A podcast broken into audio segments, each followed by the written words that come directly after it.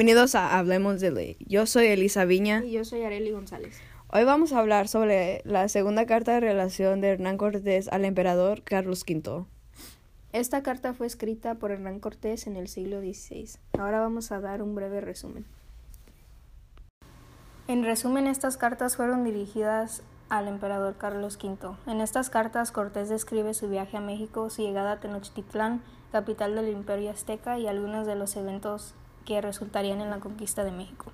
En la segunda carta de Hernán Cortés, enviada a Carlos V, nos presenta un retrato del Nuevo Mundo, con una imagen de los indígenas y sus costumbres ante la colonización que ocurrió durante los primeros encuentros en México. La carta cubre un año desde 1500 19 hasta 1520, antes de la caída de la gran ciudad de Tenochtitlán, que Cortés describe en la carta siguiente.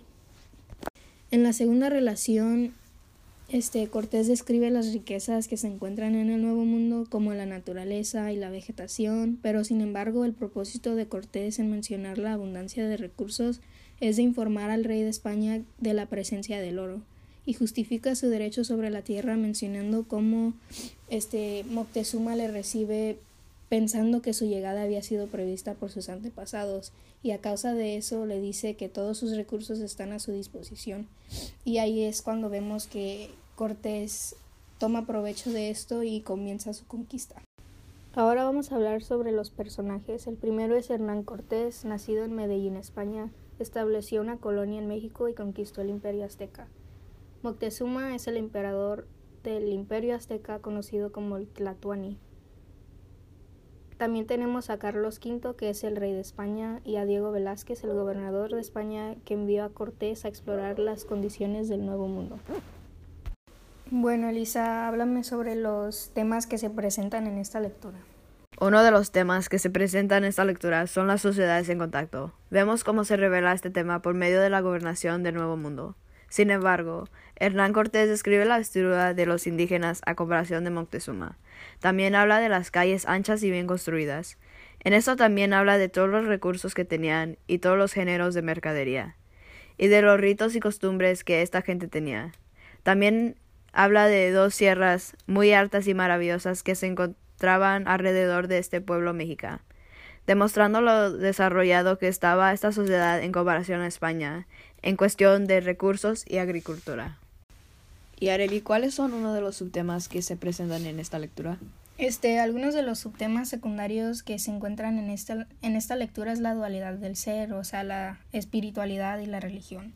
En la carta, Cortés describe la disposición de los mexicas de convertirse a la fe cristiana. Esta evangelización le ayudó en gran parte a Cortés a proseguir con la conquista del resto de México.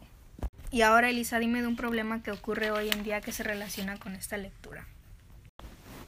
Un problema de hoy en día que se relaciona a esta lectura es el problema de petróleo en México. Siendo uno de los países más ricos en petróleo, hemos visto cómo diferentes países se han adueñado de las empresas de petróleo en México relacionándose a la lectura, porque Hernán Cortés tomó provecho de su viaje y vio los recursos y riquezas de este país que tenía comparación de España, trayéndole la idea de conquistar para tomar cargo de sus bienes.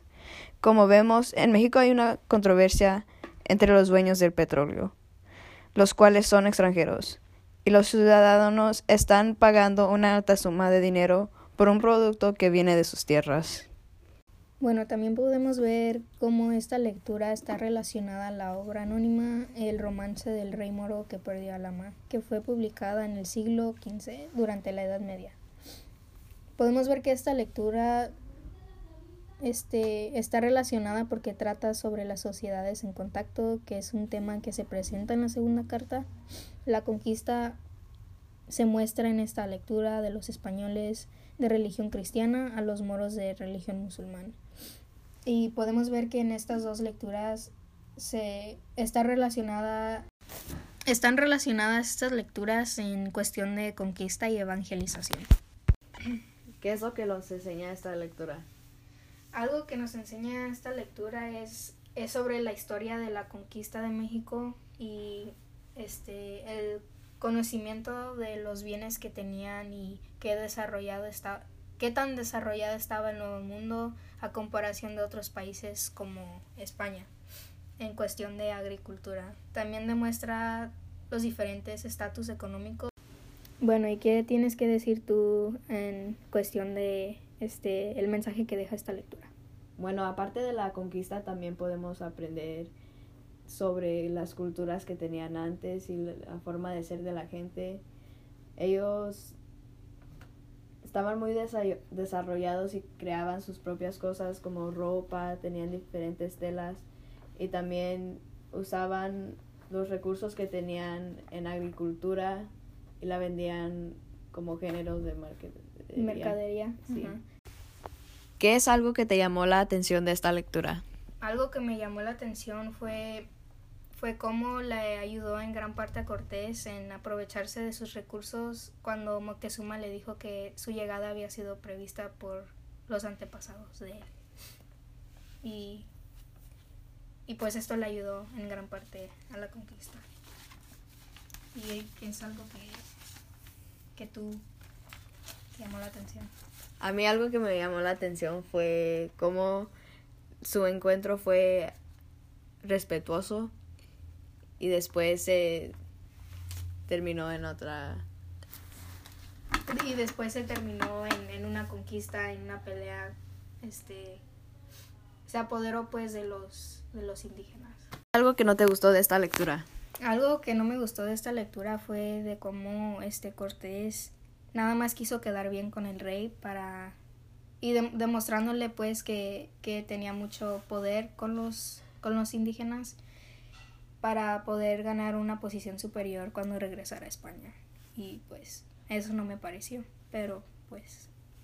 Así poder, poder tomar cargo de algo y tener conexión y contarle al rey de España para poder hacer la conquista más fácil. Que es algo Bueno, pues gracias por escuchar. Este, espero que les haya gustado nuestras opiniones y, y este nuestro trabajo sobre este la segunda carta de relación. Adiós. Adiós.